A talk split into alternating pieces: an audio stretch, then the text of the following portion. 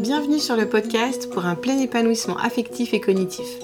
Un podcast pour les parents, les professeurs et les éducateurs Montessori qui veulent plonger dans les neurosciences et la pédagogie Montessori. Je suis Céline Guerrero, maman, prof des écoles en dispo, réalisatrice de ce podcast et prête à tout pour que chaque enfant développe son plein potentiel. Pour ce faire, je forme les adultes à la pédagogie Montessori et je propose des outils aux parents et aux enfants qui sont scolarisés en école traditionnelle. Vous pourrez découvrir ma formation Montessori Neuroéducation sur mon blog montessori-apprendreautrement.com. J'ai également la chance de travailler avec l'équipe d'ERA Montessori. C'est un organisme de formation qui propose des formations de grande qualité avec un accompagnement pédagogique individualisé. Pour devenir éducateur Montessori, rendez-vous sur formationeramontessori.com. Je crée aussi des outils pour les parents et les enfants des écoles traditionnelles.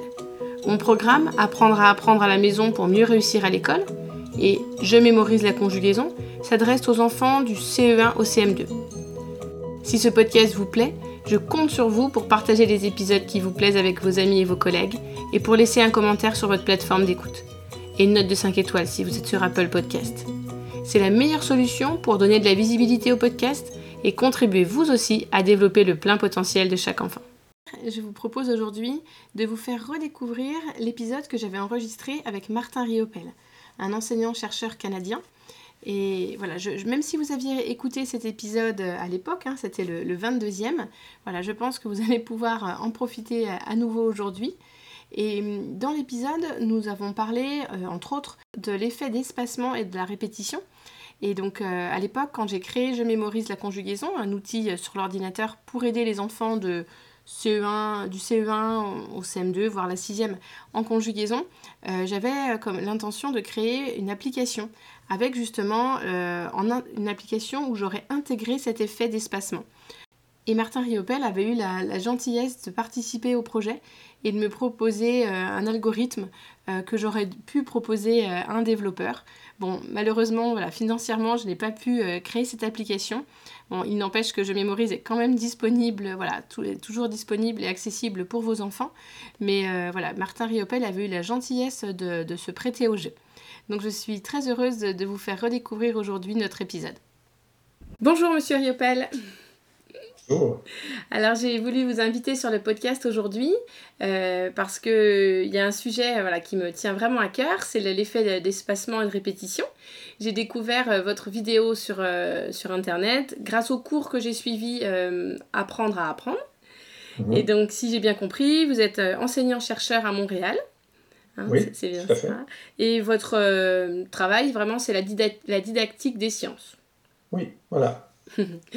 Et donc aujourd'hui, ben voilà, j'ai plein de questions à vous poser sur, euh, sur cet effet d'espacement. Mais avant de rentrer dans le vif du sujet, j'aimerais vous demander euh, quels conseils vous pourriez donner aux auditeurs euh, pour que tout ce qu'on va, tous les sujets sur lesquels on va échanger là aujourd'hui, ils puissent vraiment s'en rappeler. Parce que souvent on écoute un podcast en faisant une autre activité. Et, et, moi j'aimerais vraiment que, que dans quelques semaines, ben, euh, quelques mois même, ils s'en, ils rappellent ou ils y pensent encore. Donc quels conseils vous pourriez leur donner pour que ça ne disparaisse pas de leur mémoire euh, trop rapidement? Ah C'est une bonne question. Moi je dirais euh, peut-être choisir quelques mots déterminants lorsqu'ils sont impressionnés par quelque chose et l'associer à un mot. Donc je, dirais une expression, puis ensuite, si au terme de l'écoute, ils seraient capables de se rappeler peut-être quatre ou cinq mots déterminants et ensuite, lorsqu'ils évoqueront ces mots-là, ben, ils, repenseront à tout ce qui était associé. Donc, euh, on verra en cours de route. Là, il s'agit de choisir ces mots. Au moment où quelque chose d'intéressant les, les marque, l'associer tout de suite à un mot. Moi, c'est vraiment ce que je proposerais. D'accord, super. Alors, merci pour ce premier conseil. Et ça me fait penser à, une clé de la mémoire, euh, l'association. Hein, c'est de, ça dont il s'agit. c'est ça. L'association, mais aussi simple. Des fois, on associe à des trucs complexes. On veut tout se rappeler. Ben, tout se rappeler, c'est pas très efficace c'est préférable, de lui donner une étiquette, puis ensuite d'essayer d'enrichir ce qu'il y a dans l'étiquette. D'accord. Alors, euh, ce que, voilà, ce que j'aimerais vous poser comme question, enfin déjà, j'aurais aimé qu'on commence par parler de l'apprentissage. Parce que quand on est euh, professeur des écoles, enseignant, euh, notre but, c'est d'apprendre aux enfants plein des, des, des savoirs, des savoir-faire. Et euh, j'avais beaucoup aimé quand vous aviez commencé votre conférence en, définissant un peu l'apprentissage. Pourquoi on apprend? Pour, À quoi ça sert? Donc, si vous voulez bien. Oui, c'est fascinant, oui, parce qu'effectivement, on est à l'école et on s'intéresse beaucoup à l'apprentissage. Effectivement, on, fait toutes sortes de choses comme enseignant pour que les, les enfants apprennent, mais ultimement, lorsqu'on les évalue, on évalue plus la performance que l'apprentissage. Et, moi, ça, c'est quelque chose qui me qui m'interpelle beaucoup parce que, comme, comme enseignant, on doit aussi être sensible à l'apprentissage. Bien sûr, la performance, elle est importante et on comprend, c'est un seuil, on veut, on veut qu'ils atteignent un certain seuil et à la fin, on vérifie qu'ils ont atteint le seuil. Mais l'apprentissage, c'est le progrès, c'est à quel point on, avance. Et euh, comme enseignant, de voir qu'un un enfant a, beaucoup progressé, c'est certainement intéressant. Et il faut, euh, je pense que c'est intéressant de réfléchir à ça. Comment sait-on que quelqu'un a progressé? Et ensuite, comment, comment arrive-t-on à identifier, par exemple, moi j'aime bien poser cette question-là, dans une classe, qui, quel est celui qui a le plus appris? Euh, est-ce qu'on est capable de répondre à la question? C'est une question très difficile. Plus on y réfléchit, plus ça devient difficile. Euh, lequel a le plus appris? Est-ce que c'est celui qui est parti de rien et qui est arrivé à un certain seuil ou c'est celui qui était déjà très avancé mais qui a vraiment progressé beaucoup vers l'avant? Comment compare-t-on ces, deux trucs-là? il y a beaucoup de réflexions à faire euh, à, travers tout ça. Et, moi, je, j'aime bien poser cette question-là, puis ensuite essayer d'y répondre. Et d'y répondre en, définissant l'apprentissage, puis en, fait, en, associant l'apprentissage à la notion de répétition. J'aime beaucoup, puis ça, ça, va être dans la suite, l'effet d'espacement est associé à ça. Donc, l'apprentissage, pour moi, c'est quelque chose qui, lorsqu'on veut l'observer, ben, on se demande qu'est-ce que, de quoi a-t-on besoin? de quoi a-t-on besoin? Ben, je dirais, on a besoin d'une première situation où on observe quelqu'un, on, l'évalue d'une façon ou d'une autre, en lui demandant une tâche, par exemple, en regardant est-ce qu'il réussit cette tâche. Ensuite, on essaie de le faire apprendre avec une activité positive euh, de différents types. Et ensuite, après, ben, on doit l'observer à nouveau pour être en mesure de, voir la progression. Il faut avoir un avant et un après. Donc, et, c'est ce qui m'amène à proposer que l'apprentissage, en fait, est vraiment profondément à la notion de répétition. Ça prend au moins deux observations pour observer un apprentissage. Et lorsqu'on y réfléchit encore un peu plus, donc moi, je, moi, je propose qu'on ne peut pas définir l'apprentissage sans, en, le dissociant de la notion de répétition. Pour observer un apprentissage, il faut nécessairement deux observations. Donc, il faut qu'il y ait une répétition de quelque chose qui est relative avant et après, qui soit relativement équivalent. Mais je vais encore un petit peu plus loin, c'est ce que j'abordais dans la conférence, l'idée que pour qu'un apprentissage ait du sens, pourquoi apprend-on? On apprend parce qu'on espère que dans le futur, il va se présenter une situation semblable dans laquelle on pourra profiter de ce qu'on a appris. Et donc, le, cœur même de la, motivation à apprendre, c'est l'espérance ou la croyance en une répétition, en quelque chose qui va aller vers l'avenir, qui va, qui, va se répéter dans l'avenir. Et ça va m'amener plus tard à, même à proposer que lorsqu'on veut faire apprendre, ben, c'est intéressant de présenter ce qui, ce qui doit être appris comme une suite de quelque chose qui s'est passé dans le passé. Pas comme quelque chose de complètement nouveau qui, qui n'a aucune assise. Essayer de faire référence à des expériences passées qui entrent en écho avec la situation actuelle. De cette façon-là, l'apprentissage apparaît comme une suite d'un certain nombre d'événements qui se répètent et l'apprentissage va être meilleur de cette façon-là. Hmm, d'accord. Et euh, vous avez parlé un tout petit peu d'évaluation et j'avais une question à vous poser. Euh, dans les écoles françaises traditionnelles, quand on évalue l'enfant, ben, on lui met une note. Bon, on sait maintenant que la note, c'est vraiment un, un, retour sur erreur qui n'est pas du tout euh, adapté. Euh, que le retour il doit être neutre, mais euh, j'avais lu dans, un, dans un livre, je sais plus lequel, que ça pourrait être une solution de montrer la correction à l'enfant juste après l'évaluation. Parce que comme mhm. euh, pour apprendre, on a besoin d'un retour neutre et immédiat, si on, corrige l'évaluation quelques jours ou quelques jours après, bah, ça sert plus à grand chose. Alors, est-ce que le fait de, de montrer ou d'expliquer, de prendre du temps après l'évaluation avec la, la, correction, ça pourrait être une, bonne, une bonne piste?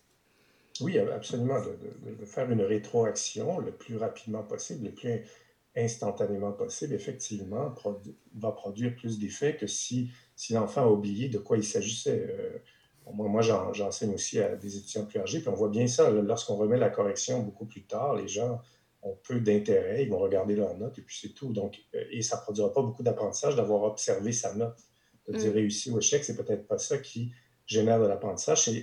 on comprend que pour apprendre, il faut modifier quelque chose. Donc, il faut, il faut s'intéresser à ce qui pourrait être modifié. Euh, donc, oui, absolument, qu'une rétroaction rapide est intéressante. Mais moi, j'ai une position par rapport à l'évaluation ben, que je trouve sympathique. Et euh, lorsqu'on y réfléchit, je crois que euh, je crois, les, recherches montrent aussi que les réussites sont intéressantes aussi. Lorsqu'on veut évaluer les gens, on peut les évaluer de toutes sortes de façons. On peut leur donner des tâches très, très difficiles ou des tâches plus faciles. Et euh, lorsqu'ils réussissent, lorsqu'ils ont l'impression qu'ils sont capables de réussir, en fait, c'est ça ce que la recherche montre, c'est vraiment le, sentiment, à quel point on sent qu'on est capable de faire quelque chose. ça, ça influence beaucoup la performance qu'on va avoir par la suite et l'apprentissage. Donc, de donner des tâches qui sont qu'on peut réussir, que l'enfant peut réussir, c'est une bonne stratégie pour que l'enfant prenne confiance et il s'engage dans une dynamique de progression. Et c'est très, très important. Et dans, dans les réflexions, dans, dans, les recherches, dans les modèles que je fais, ben je, je, je, m'intéresse beaucoup au fait qu'on puisse séparer une tâche en plusieurs éléments. Lorsqu'une tâche est trop difficile, ben une tâche, qu'est-ce que c'est? Ben on demande de faire un certain nombre de choses. Et les tâches, en général, sont, on peut les séparer en morceaux les tâches, ce pas des blocs euh, impossibles. En fait, c'est une série d'éléments, de critères qui font en sorte que la personne réussit. Et lorsqu'elle ne réussit pas, c'est qu'on lui en donne trop. On lui donne mm. une trop grande bouchée. Et mm. on peut réussir à, produire plus de réussite en séparant en plus petites bouchées et en faisant en sorte que chacune de ces petites bouchées-là soit euh, réussie de façon autonome. Et ensuite, seulement, on met ensemble pour essayer de réussir des, plus grands ensembles. Donc, mm. par rapport à l'évaluation, j'ai cette, euh, cette première euh, réflexion-là. Et puis la deuxième, que je trouve intéressante, c'est que pour moi, une bonne évaluation, et ça fait intervenir la notion de rétroaction que vous avez évoquée, c'est une réaction, c'est une, une évaluation où la personne peut s'auto-évaluer. Lorsqu'on lui donne les moyens elle-même d'évaluer sa performance, ben là, mm. on, on, la rend responsable du truc et, et en même temps, on fait l'effort, on, on, fait le travail nécessaire pour rendre intelligible ce qu'on demande. Et moi, j'ai souvent vu, euh, j'enseigne les sciences, j'enseigne la physique, quelquefois, parfois c'est difficile, et j'ai souvent vu le, fait que les gens réussissent pas. En fait, ils comprennent pas ce qu'on leur demande. Ils ont des difficultés à comprendre ce qui est attendu, et c'est la raison pour laquelle ils échouent. Donc, en, dans cette réflexion-là, de dire leur donner la possibilité de s'auto-évaluer, ben, c'est de rendre les choses suffisamment explicites pour qu'ils aient conscience de ce qui est visé. Et à ce moment-là, ils se mettent à réussir beaucoup mieux. Et, mm. toute la notion de... En évaluation, il y a une sorte de culture, je ne sais pas en France qu'est-ce que c'est, mais on, voit ça beaucoup chez les profs ici, une culture du piège, où on, va, on va, on va donner à l'examen des surprises, des, des, trucs qui vont, qui vont en fait être des pièges dans lesquels certains étudiants vont tomber. Et ultimement, ces pièges-là ou ces, ces questions-là ne rendent pas compte de ce que l'étudiant est capable de faire vraiment. Hmm. C'est plus une notion de, surprise. Et en fait, on dénature l'évaluation au moment où on fait ça. Et c'est un bel exemple de situation où l'étudiant ne peut pas s'auto-évaluer. Il hmm. n'arrive pas à, prévoir quels sont les pièges qui vont lui être présentés. Hmm. Donc, si on veut lui donner des, des surprises, en tout cas quelque chose qui ressemble à ça dans l'évaluation, ben moi, je crois qu'il faut les annoncer. Il faut dire il y aura un certain nombre d'éléments surprenants qui auront ces propriétés-là. Préparez-vous-y. Mm. De cette façon-là, les gens vont réussir beaucoup mieux les, mêmes, euh, les mêmes tests. Et on leur donne l'occasion de s'y préparer en explicitant et en leur donnant la possibilité de s'auto-évaluer. Mm. Donc la, première chose que vous avez dit, c'est décomposer les tâches pour qu'une personne qui n'arrive pas à, à, réussir la dernière tâche garde quand même un peu son estime de soi et confiance et, euh, voilà. voilà. et ne se décourage pas.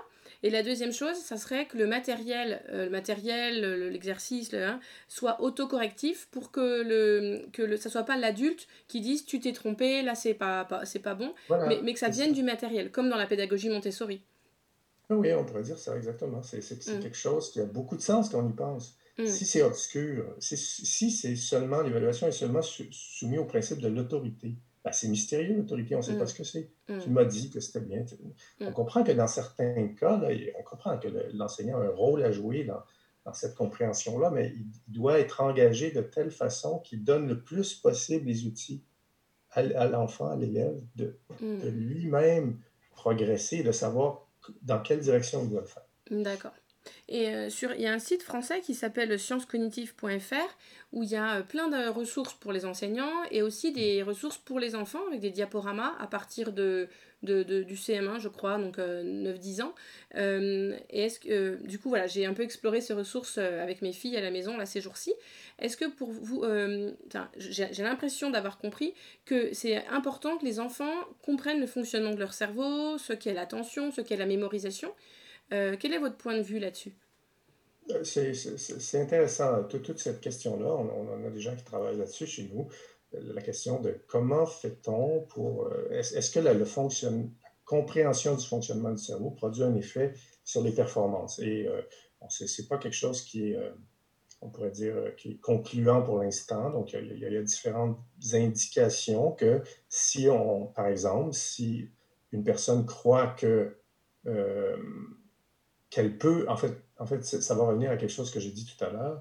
En fait, on, peut dire si la personne croit que le cerveau, c'est quelque chose qui est fixe et mm. que euh, la conception, c'est on est talentueux ou on ne l'est pas. Et mm. cette personne-là, lorsqu'elle va échouer, elle va se désengager en se disant, de toute façon, c'est impossible que je réussisse la tâche. Pourquoi je la ferais? Donc, finalement, elle, se désengage. Si au contraire, elle croit que le cerveau, c'est quelque chose qui est malléable, qui est, qui, est évolutif, ben, lorsqu'elle ne réussira pas, elle va dire, ben, je vais me transformer pour réussir cette tâche-là et elle va s'engager pour la faire. Donc, on observe de cette façon-là que, effectivement, si on, enseigne comment fonctionne le cerveau et surtout comment il peut s'adapter, comment il peut évoluer, ben, les, les, enfants vont avoir plus tendance, ou les étudiants, à, s'engager dans leur tâche puisqu'ils croient qu'ils vont réussir. Maintenant, est-ce que c'est bien, euh, est-ce que c'est bien la compréhension du cerveau qui fait ça, ou est-ce que c'est pas plutôt euh, ce que j'évoquais tout à l'heure, le sentiment d'être capable de faire la tâche? Euh, et euh, ce, que, les recherches, les variables les plus fortes, c'est plutôt ça, le sentiment d'être capable de faire la tâche. C'est vraiment quelque chose qui est fort en recherche et qui semble être déterminant sur, sur, les, sur les apprentissages et le cheminement scolaire. On comprend que c'est logique. Dans la mesure où on croit qu'on sera capable de faire la tâche, bien, on s'y engage plus et ultimement, on persévère plus. Et, et ça devient déterminant pour la suite du parcours scolaire. Et je, pense à une discussion que j'avais avec un de mes collègues où plusieurs variables avaient été compilées pour essayer de voir qu'est-ce qui déterminait la réussite scolaire. Et il y avait dans ça des variables qui sont très étudiées et qu'on croit très importantes, comme l'intérêt, euh, la motivation, à quel point on a du plaisir à faire les choses. Et euh, ce que la recherche qu'il me montrait, on comprend que ce n'est pas une conclusion définitive, mais elle montrait que ce qui est vraiment déterminant, ce n'est pas l'intérêt, ce n'est pas le plaisir, ce n'est pas la motivation, c'est le sentiment d'être capable de réussir la tâche. Que c'est ça qui ultimement produit le plus d'effets à long terme. Hmm. Dans la mesure où cette variable-là est forte, chez un, enfant, on le voit réussir les différentes étapes par la suite. On voit que ce cheminement scolaire à long terme est influencé par ça. Donc, c'est vraiment une variable avec laquelle j'aime bien réfléchir parce qu'elle prend le cœur du problème. Mm. Et, et, tout découle de ça. Ce que je disais tout à l'heure sur l'évaluation, c'est la même chose. On donne les moyens à la personne de sentir qu'elle est capable de faire les choses. Mm. on, on, on, rend la tâche, on la sépare en morceaux pour qu'elle se sente capable et on lui, à un certain moment, on lui dit tu devras réussir tout ce gros morceau de tâche-là d'un seul coup. Mais on lui demande par étapes successives, de telle façon à ce que euh, l'enfant chemine vers ça. Et ultimement, il, vit des réussites de cette façon-là et, euh, et, il progresse. Il croit. Et au moment où il croit, ben, il s'engage plus et ça produit plus d'apprentissage.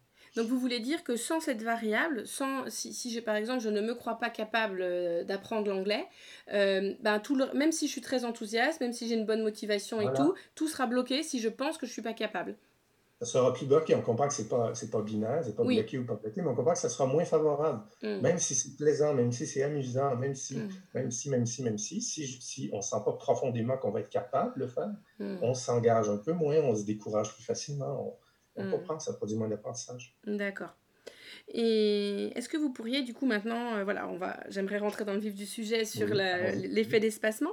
Est-ce que vous pourriez nous parler de l'effet de l'entraînement, de rétention et d'espacement? Oui, voilà. Ce, sont les trois effets principaux par rapport à, l'espacement. Le premier effet, l'entraînement, ben, ce, que, ce que ça dit, c'est assez facile euh, intuitivement à comprendre. on, sait bien que plus on fait les choses, plus on les fait bien. Alors, si on, veut faire quelque chose bien, ben, il faut, c'est logique et c'est normal peut-être de s'y entraîner. Et on sait, on connaît plusieurs tâches pour lesquelles c'est évidemment le cas. Par exemple, euh, jouer d'un instrument de musique. Donc, si on veut jouer d'un instrument de musique, on n'y réussira peut-être pas de façon parfaite la première fois. Il faudra plusieurs fois pour y arriver et on comprend bien, on visualise bien que ça progresse. Donc, plus on le fait régulièrement, souvent, et plus on produit d'apprentissage. Et cet effet-là a été observé dans la recherche depuis très longtemps, bien étudié. On, on analyse cette progression-là et on observe que non seulement lorsqu'on recommence, on fait mieux les choses, mais on les fait aussi plus rapidement. Ce sont les deux effets. On, augmente notre taux de réussite, mais on augmente aussi la rapidité avec laquelle on fait la tâche. Et cette progression-là, ce que les recherches montrent, c'est qu'elle se poursuit très, très longtemps. Donc, si on s'entraîne plusieurs fois, même, même si on est rendu à, je sais pas, 1000 entraînements, on produit encore un effet positif quand on poursuit. Donc, ce n'est pas quelque chose qui est, un plateau, c'est quelque mm. chose qui progresse très, très longtemps. Et, donc, c'est intéressant de, de, s'entraîner pour réussir. Donc, c'est le premier des effets. Le deuxième effet, ben, c'est l'effet de, rétention, en fait. Celui-là aussi, on le connaît bien. Plus, à partir du moment où on a appris quelque chose, ben, si on laisse passer le temps, on a tendance à l'oublier. Et plus le temps euh, avance, et plus on a tendance à l'oublier. Encore une fois, des recherches se sont intéressées à ça et on remarque bien que plus, on s'approche du moment où on vient d'apprendre quelque chose, plus, plus on le sait, plus on le conserve, et plus on s'en éloigne, plus on l'oublie. Et encore une fois, cette courbe-là, elle est très, très longue. On peut, on peut faire ça pendant quelques minutes, quelques heures, quelques jours, quelques années, et on voit cette courbe-là d'oubli euh, qui apparaît. Et on comprend que si on veut, on va probablement rediscuter de ça un peu plus tard, lorsqu'on veut réussir à, conserver quelque chose, ben, c'est bien d'y revenir. C'est bien d'y revenir pour ne pas le laisser disparaître. il y a quelque chose à faire là qui est intéressant et qui touche la notion d'espacement. Et ensuite, le, troisième effet, qui est l'effet d'espacement lui-même, qui est un peu plus difficile à comprendre, et si j'avais à le résumer, c'est que lorsqu'on on fait, on, espace les moments où, entre le moment où on va, on va apprendre et le moment où on va y revenir, donc si on fait une séquence comme ça de, plusieurs éléments, ben, il semble exister une, une proportion optimale euh, auquel il faut positionner les périodes d'entraînement pour arriver à mieux apprendre. Donc, il ne faut pas trop rapprocher ou trop éloigner euh, les périodes pour y arriver. Et on pourrait dire que si j'avais à le résumer avec une image, ben, il faut étendre de plus en plus les entraînements pour produire le plus d'apprentissage. Donc, c'est la, la, croissance progressive des périodes euh, qui va produire le plus d'apprentissage qui est la plus intéressante pour l'apprentissage. Hmm. Et c'est les nombres au carré, le jour 1, jour 4, jour 9, jour 16, jour 25, là, les, nombres au carré, on, voit justement que ça s'étend, parce que du coup, au fur et à mesure, il, va y avoir de plus en plus de jours entre chaque euh, entraînement. Oui, c'est ça. La séquence des carrés est une bonne séquence hein, pour, pour, les, pour les gens qui veulent retenir une idée de, de, ce podcast. Ben, retenez les carrés. Donc, si on fait les nombres carrés, 1 au carré, c'est 1, 2, ça fait 4, 2 au carré, 3 au carré, ça fait 9. Ces nombres-là ce sont, sont, de bons nombres pour maximiser, on pourrait dire, la, performance à long terme.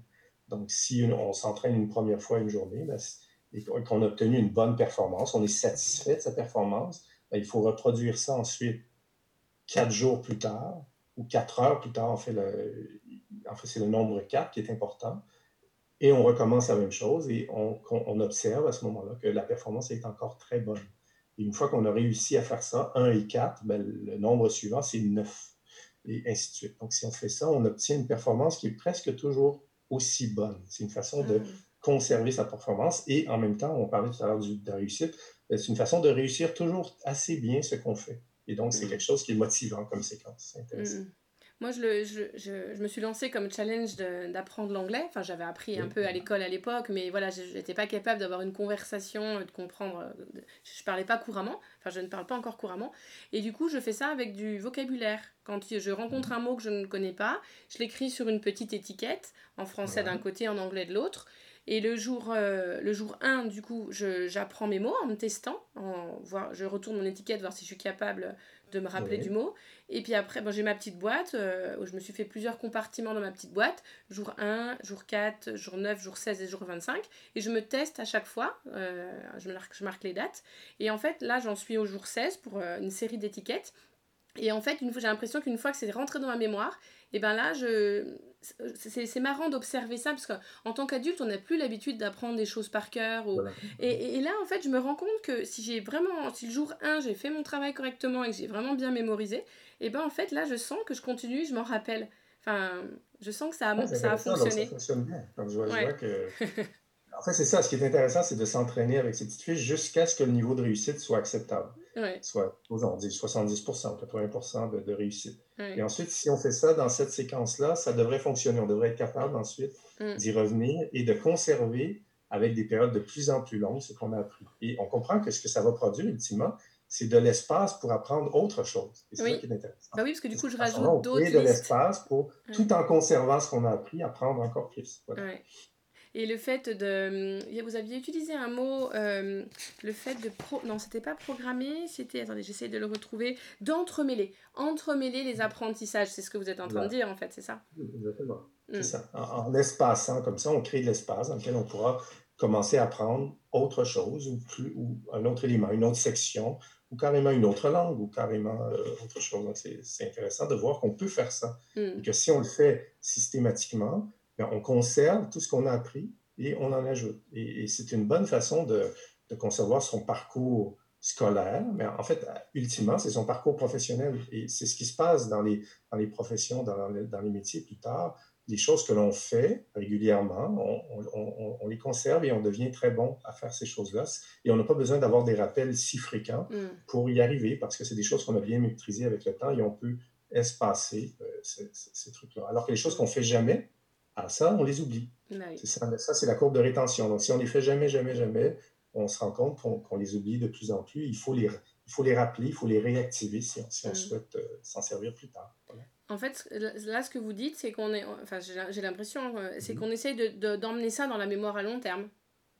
Oui, on pourrait dire ça, mais c'est pas juste la mémoire à long terme, c'est le fait que le, le, le, taux de rétention devient devient intéressant. Puis la courbe de rétention. En fait, ce qui se passe, c'est qu'il y a la courbe d'entraînement dont on a parlé qui fait qu'on augmente la performance, mais il y a aussi une courbe de rétention. Hmm. Et cette courbe-là est influencée par le nombre de fois qu'on a fait des rappels. Et elle est aussi influencée par l'espacement qu'il y avait entre nos entraînements. Et plus hmm. nos entraînements ont été espacés, plus la courbe de rétention est bonne, plus, plus on s'en souvient à long terme. C'est ce qui fait qu'en augmentant l'espace entre nos entraînements, on finit par par faire en sorte que la courbe de rétention elle diminue beaucoup plus lentement. Et ça nous permet d'aller beaucoup, beaucoup plus loin. D'accord. Et, et, le sommeil, du coup, parce qu'on n'a pas encore parlé de sommeil, mais il doit jouer un rôle là-dedans. oui. oui, le sommeil, les, les recherches, bon, quelques recherches ont, essayé de s'intéresser à l'effet du sommeil. Est-ce qu'on peut apprendre durant son sommeil? Est-ce, est que le sommeil influence l'apprentissage? il y a beaucoup de résultats qui montrent que oui, en fait. Que il y, a vraiment plusieurs choses. J'ai vu des recherches, par exemple, avec de très jeunes enfants qui montrent que le sommeil est absolument nécessaire pour l'apprentissage. La recherche était fascinante. J'en avais pas parlé dans ma, conférence, mais euh, c'est quelque chose que j'ai vu dernièrement où on, fait apprendre quelque chose à un enfant très, très jeune qui n'est pas encore capable de parler, qui est tout petit, et on, lui montre quelque chose à faire comme ça. Et à certains de ces enfants-là, on leur fait faire une sieste ils vont faire une sieste par la suite, d'autres non. Et on revient ensuite, une journée plus tard, et pour voir s'ils ont appris. Donc, on, les remet dans la même situation et on voit s'ils refont les choses. Et eh bien, celui qui a fait la sieste refait tout le truc. Alors, ceux qui n'ont pas fait la sieste font rien. Ils ne s'en souviennent pas. Donc, euh, ce, que, ce que montre l'étude, c'est que le sommeil est vraiment un rôle déterminant dans l'apprentissage, au point que même ça rend l'apprentissage impossible dans certains cas. On comprend que c'est un cas extrême, mais donc, le sommeil est quelque chose qui peut jouer un rôle dans l'apprentissage. Les recherches ont montré aussi, chez les enfants, mais aussi plus tard, que euh, lorsque, durant le sommeil, on, trouve une façon de, réactiver ce qu'on a fait, peut-être en y rêvant, et les recherches ont montré qu'on peut même, on, le fait avec des sons. Ce qu'on a fait au niveau des recherches, c'est qu'on a associé des apprentissages à des, à des sons. Puis ensuite, lorsque la personne dormait, on faisait jouer les sons. Juste ça. Pendant que la personne dormait, on comprend que ça réactivait certaines choses et ça produisait plus d'apprentissage. C'est donc dire que le sommeil, en fait, le sommeil pourrait être vu, et c'est comme ça, moi, que je le conçois, c'est ma conception personnelle. Le sommeil est un des entraînements qu'on peut faire. dans la mesure hmm. où on, a un bon sommeil et que le, sommeil est placé au bon moment, et qu'on euh, est disponible, ben, c'est possible qu'on réévoque les apprentissages qu'on a fait durant la journée et que, en fait, c'est comme une période d'entraînement supplémentaire hmm. dans notre séquence d'entraînement. Hmm. C'est intéressant de voir que ça peut jouer beaucoup et, euh, c'est intéressant de, de, le faire, d'essayer de le faire. Oui. Et quand vous dites le sommeil, c'est dormir un nombre d'heures euh, satisfaisant par rapport à notre âge. Il ne faut surtout pas être en déficit de sommeil. Il faut que le sommeil soit réparateur, suffisamment profond pour que, justement, on ait le temps de, mm. de, brasser toutes les, toutes les idées qu'on a faites durant la journée. Et parmi celles-ci, il y aura, il y aura les, les éléments qu'on a appris. Et dans la mm. mesure où c'est c'est bien refixé, parce qu'en fait, on comprend, c'est ça, ce sont des mécanismes de renforcement, de fixation de ce qu'on a fait. Il mm. faut leur donner le temps de, de faire ce qu'ils ont à faire pour produire de l'apprentissage. Et, euh, il y a toute cette question-là de dormir. Évidemment, pour les, pour les enfants, c'est plus de les mettre dans des conditions favorables. Pour les plus vieux, ben, c'est peut-être de ne de, de, pas utiliser la technique de ne pas dormir avant un examen, par exemple. Il faut mieux réussir. C'est peut-être qu'on va mieux réussir en ne dormant pas avant un examen. C'est pas du tout clair. Hmm. Et, et, donc le sommeil, en fait, a un rôle de, de consolidation. Quand on dort, ça va hmm. consolider l'apprentissage qu'on avait fait les jours euh, précédents. Exactement, c'est ça. ça en, les réactivant, ça les renforce. Et il y a aussi des processus, euh, on pourrait dire neuronaux, chimiques, qui font en sorte que euh, les, les, trucs sont fixés, renforcés. Hmm. Donc, pour le, si jamais il y a des, des, des enseignants qui ont des, des, étudiants, enfin des jeunes, euh, des jeunes ados à la maison qui passent des examens, est-ce que le, on pourrait leur dire que le fait de. enfin, souvent les étudiants en tout cas, moi, je le faisais quand j'étais à la fac. J'apprenais tout par cœur euh, deux jours avant. Et euh, j'étais capable de tout ressortir sur ma feuille. Par contre, euh, quelques jours plus tard, je me rappelais plus. Donc, en fait, on, si on veut se rappeler dans le temps et que pas juste apprendre pour l'examen, l'idéal, c'est d'anticiper pour qu'il y ait justement cet espacement entre les, entre les, les entraînements. Oui, absolument, exactement. C'est la différence entre les faits à court terme et les faits à long terme. Donc, si on, on essaie juste avant l'examen de, de, tout apprendre. Effectivement, c'est possible. On peut réussir à faire ces choses-là et puis réussir à l'examen, obtenir une bonne note. Par contre, si on prend ces, ces mêmes personnes qui ont fait ça et qu'on va les tester un peu plus tard, bien, on va se rendre compte que celui qui a appris tout d'un coup, il a tendance à l'oublier très vite. Mm. Alors que celui qui, pour se préparer à l'examen, a, a, eu des périodes régulières d'études, celui-là, un peu plus tard, si on le reteste, il, a, il, il conserve beaucoup plus ce qu'il a appris. Et on mm. comprend que sa note d'examen est peut-être la même, mais il aura d'autres examens plus tard dans son parcours scolaire. Et si à chaque fois il oublie tout, ben, son parcours scolaire va, être plus difficile parce qu'il va mm. avoir oublié. S'il souhaite se souvenir des choses, ben, il doit utiliser, il doit espacer ses périodes d'études. Et euh, comme on disait tout à l'heure, peut-être dans, dans, la, dans le meilleur des cas, les, les espacer de plus en plus, mm. mais en conservant toujours les trucs, les, les apprentissages qu'il a fait depuis longtemps. Et mm. ça, c'est une autre une autre variable importante ou intéressante pour les enseignants, l'idée de faire des rappels sur ce qu'on a déjà vu il y a longtemps, de ne pas le laisser tomber, de ne mm. pas faire des trucs en vase clos où on, fait tout ça, on apprend, puis ensuite on n'en parle plus jamais. Donc c'est plus intéressant pour l'apprentissage de d'y revenir, mm. d'y revenir de plus en de moins en moins souvent, mais toujours d'y revenir, toujours d'essayer de faire des références, des rappels de ce qui a été fait précédemment pour ne pas le perdre. Hmm. Dans certains manuels français, euh, bon, ça fait longtemps que j'ai pas mis mon nez dans des manuels, mais j'ai le souvenir, j'ai l'impression que, que c'est pas le cas en fait, qu'on n'entremêle pas les apprentissages. On va apprendre une notion, puis une autre, puis une autre, et on va pas trop revenir sur ce qui a été vu avant. On va revenir l'année suivante, on a l'impression que ça a déjà été fait l'année d'avant et les enfants savent pas faire. Mais alors peut-être que l'espacement est trop long, qu'il faudrait dans l'année scolaire y revenir plus régulièrement? Oui, mais en fait, non seulement il n'est pas trop long, mais en fait, il n'est pas progressif. Mm. On fait une fois, on oublie tout, puis on y revient beaucoup plus tard. Alors que mm. si on veut réussir, il faut le faire une fois, une deuxième fois assez rapprochée, ensuite une autre fois un peu plus éloignée. Et il faut comme ça augmenter progressivement l'espacement mm. pour que ça se conserve à long terme. C'est ce qu'on ne fait pas en général dans les manuels scolaires. On le fait plus, ça, ça, ça Il y a certains manuels qui vont, qui vont le faire et c'est une bonne chose de prendre des manuels comme ça qui vont faire des rappels, des retours, des, des, des manuels où on construit ce qu'on apprend. Mm. On, met, on prend dans, les premiers chapitres des morceaux qu'on utilisera dans les chapitres suivants. Donc ça, c'est mm. une bonne façon de procéder. Mm.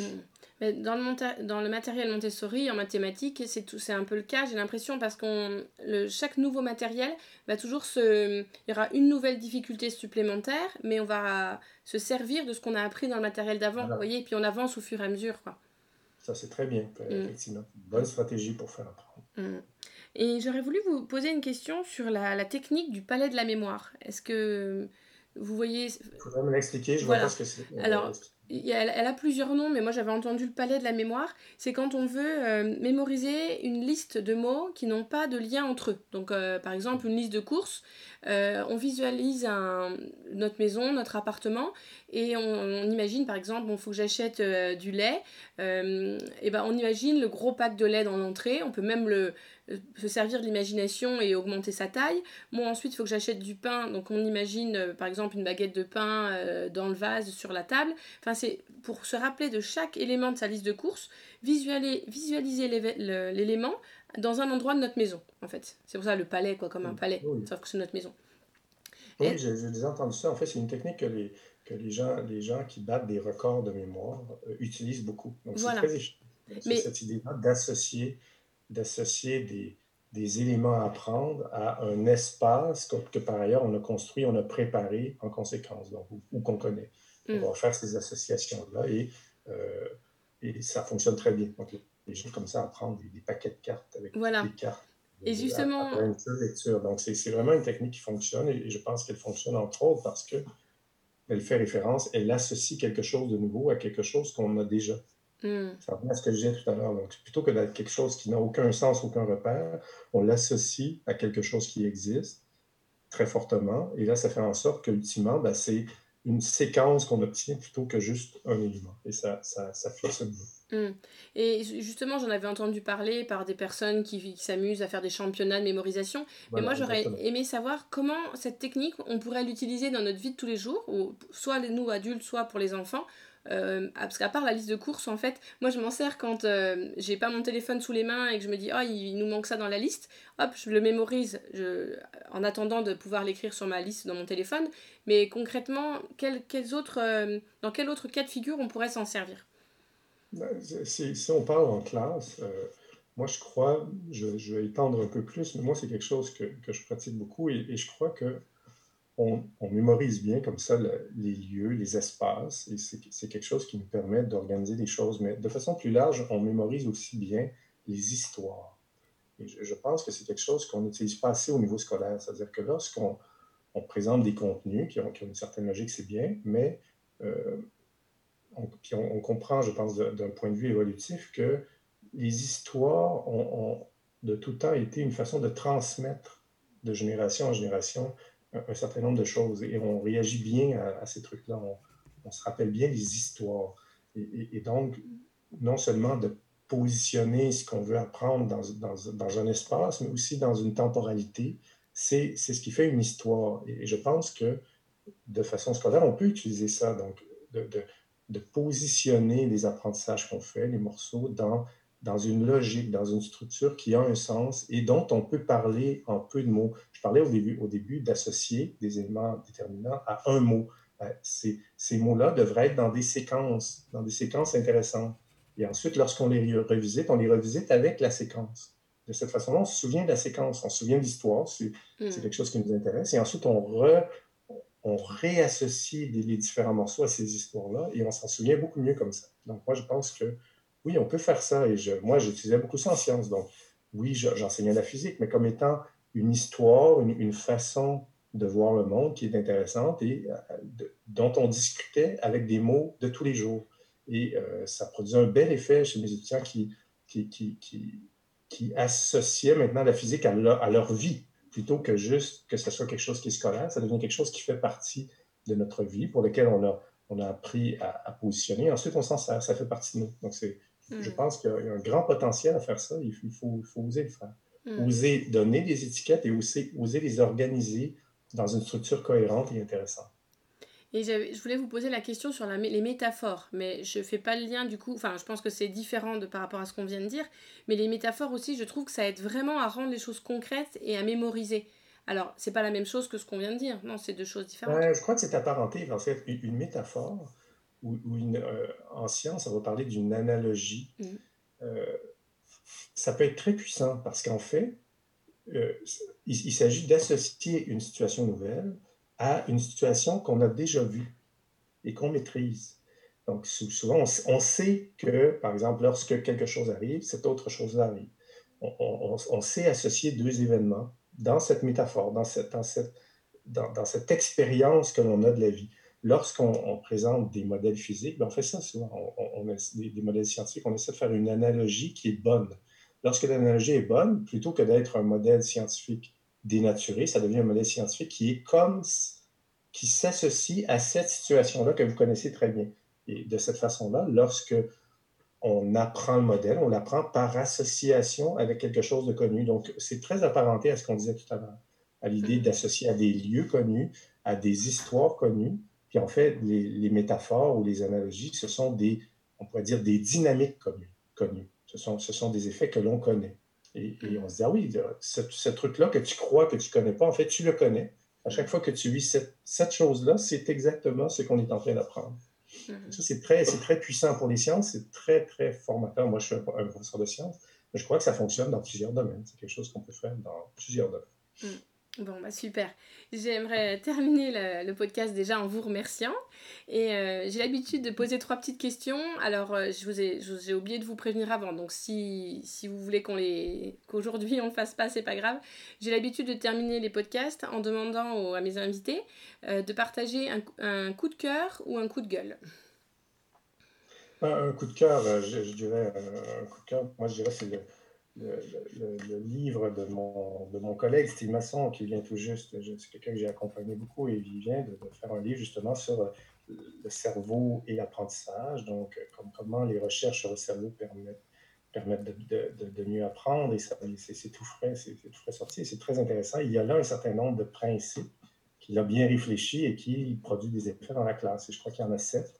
Et donc, ça correspond à ce qu'on a discuté. Donc, il y, a, sept éléments avec lesquels, suite à cette lecture-là, on pourrait, ça peut accompagner un enseignant. Donc, je crois que c'est quelque chose que les enseignants devraient lire. D'accord. Bah, je mettrai le, le, titre et l'auteur dans les notes de l'épisode pour que les auditeurs puissent le retrouver. Et, et, ça sera, il fera partie de ma liste des prochains livres que j'ai envie de lire.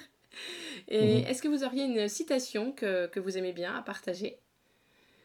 Oui, ben en fait, je, je vous l'avais envoyé par courriel. C'est euh, une citation d'Einstein, mais là, je n'avais pas prévu le coup, donc je ne l'ai plus en tête. Mais je revois votre courriel. C'était sur. Qu'est-ce que c'était? Peut-être vous pouvez. Oui, ben, je peux, on peut prendre le temps de chercher. Euh, parce que c'était pas celle euh, sur le fait de se comporter toujours de la même manière, on obtient toujours les mêmes résultats, non C'était pas ça Non, non, non, c'était pas ça, c'était autre chose.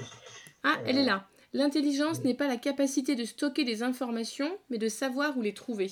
Oui, c'est ça. Donc, moi, je trouve cette référence-là est formidable parce qu'elle correspond exactement à, ce qu'on à ce qui se passe. J'ai beaucoup, euh, beaucoup vécu ça comme enseignant où euh, les, étudiants se, disaient ah oui, mais je n'arrive pas à, tout mettre dans ma tête et, je, je, je, prends le temps de leur expliquer que non, c'est pas comme ça. On se rappelle plein de choses. Lorsqu'on lorsqu'on fait des opérations sur le cerveau, il y a des expériences qui ont fait ça et qu'on active certaines zones, on se rend compte que les gens ont des souvenirs très, très précis d'événements qui sont très, très lointains. Ce qui veut dire qu'on se rappelle assez facilement les choses. C'est pas si difficile que ça. La difficulté, c'est de retrouver l'information par la suite. Donc, c'est vraiment une question d'organisation. Donc, ça fait référence à ce qu'on a discuté aujourd'hui. Donc, c'est pas juste les, les, une mémorisation brutale et, très, très euh, plate, on pourrait dire. C'est non, il faut mettre du relief dans tout ça. Il faut organiser ce qu'on apprend de telle façon à ce qu'on qu'on puisse le retrouver. Et, euh, on doit croire qu'elle est là, l'information. On doit mm. croire qu'on est capable, qu'on va là. Et lorsqu'on se met à croire que c'est possible, on se dit, ah tiens, je m'en souviens finalement.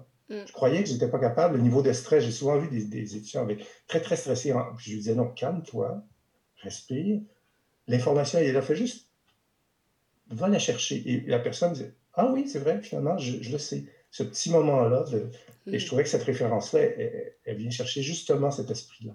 C'est d'aller chercher ce qu'on a déjà dans la tête, plutôt que de dire, euh, il faut imprimer quelque chose dans la tête. Voilà. Mm. Bah, cette, cette, citation illustre bien tout, euh, tout, tout l'échange. tout l'échange voilà, exactement, c'est l'esprit de notre échange. Et, euh, et ça, ça me rappelle le moment où je discutais avec ma copine irlandaise, en anglais justement, j'essayais d'avoir une conversation avec elle, et à un moment j'ai sorti une expression, enfin une phrase, et je me suis dit, mais elle sort d'où cette phrase? Parce qu'en fait, j'ai pas l'impression de l'avoir entendue ces jours-ci, mais elle est sortie toute seule, et elle, était, elle est sortie au bon moment. Voilà, exactement. Il faut se faire confiance. Il faut croire qu'on est capable. Ça fait toute la différence. Et pour terminer, est-ce que vous auriez un livre, parce que c'est le troisième point, un autre, un, livre que vous aimeriez partager avec les auditeurs, en plus de ah, celui de votre collègue? déjà fait dans la, dans la première question. Hein, c'est de mon collègue. D'accord. Eh ben, merci beaucoup, Monsieur Riopel, pour, cette, pour cet échange. Euh, voilà, j'espère que les auditeurs vont bien en profiter et j'ai, en tout cas, j'ai trouvé ça très agréable. Et je, je, mettrai le lien de votre conférence euh, pour, euh, voilà, pour inviter les auditeurs à aller voir la, la conférence en entier. Ça m'a fait plaisir. Bonne journée à vous. Ah je ne sais pas si vous avez joué le jeu avec les cinq mots, mais mon objectif en lui posant cette question, c'était justement que vous puissiez retenir le plus de choses possibles de, de notre échange dans les semaines et les mois à venir. Donc si jamais vous avez joué le jeu et que vous avez envie de partager ces cinq mots dans les commentaires, ça serait intéressant de, pouvoir les lire. Parce qu'on aura sûrement tous des mots différents, c'est même sûr. Si ce podcast vous a plu, je vous rappelle que je compte sur vous pour laisser un commentaire sur votre plateforme d'écoute et une note de 5 étoiles si vous êtes sur Apple Podcast. C'est la meilleure solution pour donner de la visibilité au podcast et contribuer vous aussi à cette révolution éducative. Et n'hésitez pas à partager les épisodes qui vous plaisent. À la semaine prochaine!